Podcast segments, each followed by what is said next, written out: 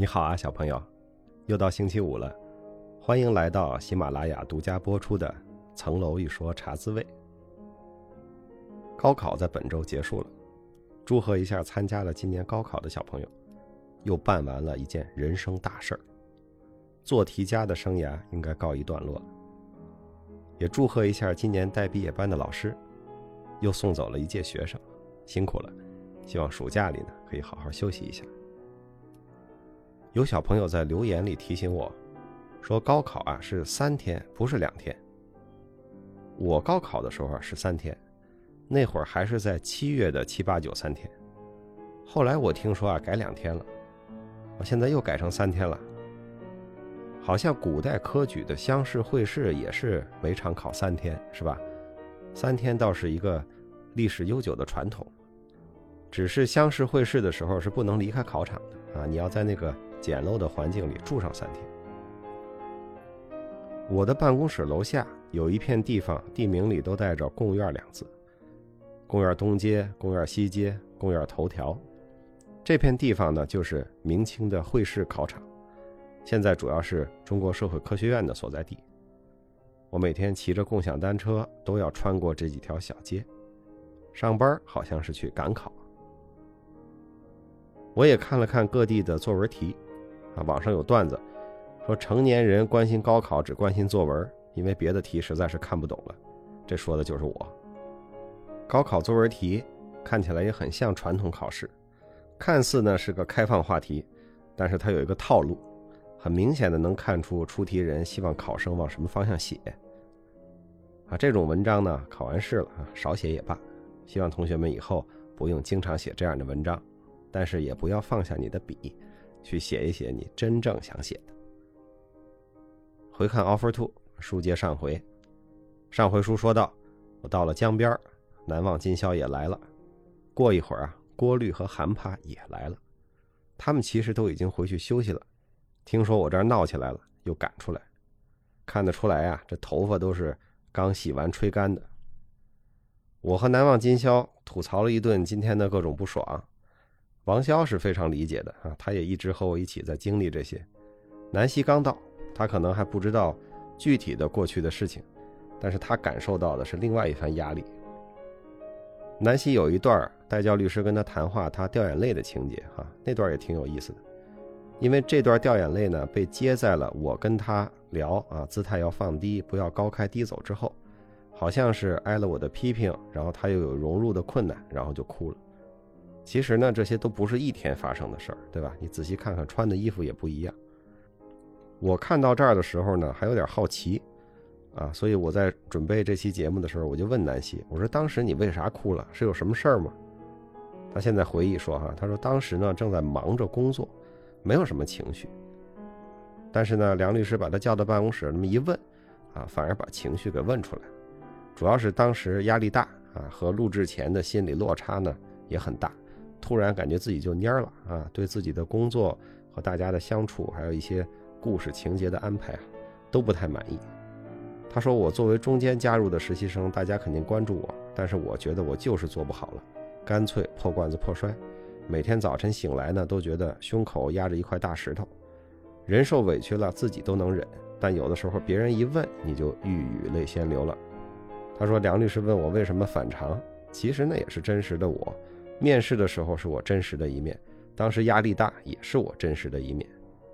南希还跟我说啊，这集播出的时候，他坐地铁，看到身边一个女孩在刷微博，刷的话题就是赵南希哭了。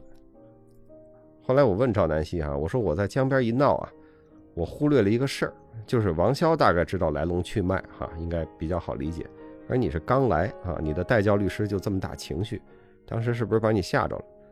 他说没有。其实那是一个很好的 relief。我们聊了一会儿啊，我在江边情绪稳定了一些，我又讲了讲，希望他们注意啊，哪些是工作中会遇到的问题，哪些是节目中的问题，要分清楚，不要把节目中的一些东西带到未来的工作中，因为毕竟他们都是没有工作经验的同学嘛，是吧？这节目一上来三板斧，别把年轻人的坐标系给带乱了。我也提到了后面还有一轮淘汰。说完了呢，我就想，如果我只和这两位说呢，对其他同学不公平，啊，我于是就拿起手机在群里说：“我跟难忘今宵聊天，说到了还有一轮淘汰，我希望大家也都能知道。”喝完这顿酒呢，已经到了九月二十九号的凌晨。二十九号上午，我就没有去片场。北京我们所负责这个节目的管委会领导呢，知道了，打电话过来，一上来就说：“新月同志，你受委屈了。”我说：“这点事儿还惊动你打电话呀？请相信我能够正确处理啊，你忙你的去吧。”玉帝呢，怕我跑了，在酒店大堂等我。我一上午也没出来。到了中午呢，我想总得吃饭吧。我就和等我的玉帝去吃了个生煎包，就双方关心的问题广泛的交换了意见。上周谈到生气哈，是说太拿自己当回事儿了，也有小朋友说，还有一种啊是太委屈自己了。我觉得也说的也很对，既不能太拿自己当回事儿，也别太委屈自己。每个人秉性不同，要知道自己啊爱走哪边儿。我这人就爱拿自己当回事儿，我就多在这一项上多检查多反省。如果你是容易委屈自己的小朋友，那请你在别太委屈自己上多检查。但是劝解别人的时候，哈，要从委屈这一侧开口。你看我们管委会领导多会说话，张嘴就是你受委屈了。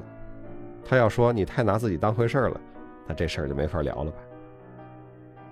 我和玉帝吃完生煎就回到了片场，玉帝去后台，我进办公区。一进去我就觉得这气氛有点奇怪呢。打听了一下才知道，同学们的手机被收走了。王律师就跟玉帝说：“收手机不行啊，快还给人家。”玉帝说呢，是为了拍大家给模拟法庭选搭档的戏，不想让同学们用微信沟通，要把找搭档的过程拍出来，所以临时把手机收了。大家看到节目播出的那八位坐着选搭档，什么你在不在我的 list 上？你是第几啊？就是这么出来的啊，因为没有手机可以沟通。这集呢还演到了刘玉成那个英文电话会是吧？那是玉帝生给他加上的。他在那儿挠头准备的时候，跟李金叶说：“郭律怎么不找你打电话会呢？”因为刘玉成在面试的时候英语口语那段他推辞了。我猜呢，玉帝是想把这块补上。刘玉成那天电话打得不错啊，对于不会的问题也直接说：“我们研究了再回复。”这都是很成熟稳定的表现。我看到节目里演出来哈，同学们在准备模拟法庭的时候，双方有时候还要互相探一下底，斗一下嘴，这也反映了一些做争议解决律师的状态。有的时候庭上的双方呢，在庭下挺熟的啊，甚至是朋友是同学，大家关系挺好。我们所有一位做诉讼的合伙人啊，一个姐姐去了其他所，有一个案子呢，正好和君和对上，君和的律师呢是一个更年轻点的合伙人，他俩过去关系挺好。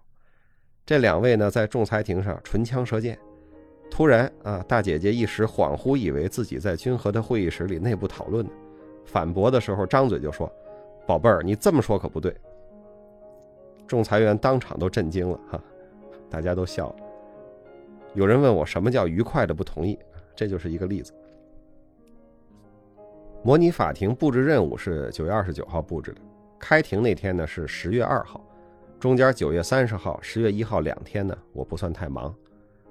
九月三十号下午，玉帝拉着我和王潇去北外滩拍了个外景。先是拍我在江边走来走去，一边走一边要遥望陆家嘴，还得遥望出精英范儿来啊，好像这陆家嘴都是我的。当时下午五点钟，西晒的太阳照在江水上，特别的晃眼。我还要目视远方往前走。每走一趟，那个眼睛都是酸疼不已，以至于都是热泪盈眶的，眼泪就真的出来了。我当时就感叹，演员真是太不容易了。后来我跟王潇在一个露台上聊天，聊得也很好，啊，但是最后也没播。十月一号是国庆和中秋，啊，我那天就没去片场，早上跑了个步，从陆家嘴跑到后滩公园，好像有十公里多，又骑车回来。我当时心想，我再游个泳，我今天就铁人三项。骑车回来的时候呢，黄浦江上有直升机拉着国旗在飞行，有骑车的少年儿童下了自行车，站好立正，对着国旗和飞机敬礼，那画面非常好看。傍晚到朋友家参加了一个节日聚会，不少人都好奇为啥我一个人在上海过中秋节呢？晚上和郭律、韩帕约着吃了个饭，在一轮明月下散步走回了住处。模拟法庭呢是在上海二中院拍的啊，正好是十一假期，法院放假啊，我们才能进去拍。一进去，王律师就说：“说这是刑事的审判庭，整个厅堂呢都比一般民事案件的审判庭更大、更庄严。”就像王律师说的哈，君和没进过法院的人呢还真不少。虽然我不是第一次进法院，但是我是第一次坐在法院的旁听席上，以前我都是在代理人那个座位上，虽然我也没怎么说过话。上午的审判长呢是君和的顾一律师啊，他当过近二十年的法官。我感觉整个庭审控制的非常好，同学们呢都没什么经验啊，顾法官经常给一些提示，也很友好。比如一开始有些程序性的问题，同学们在准备的时候只准备了实体，没有先了解一下说法院开庭会先问些什么呀？有没有一些程序性的问题啊？啊，这块就忽视了。顾法官问：“说你们的代理权限是什么呀？”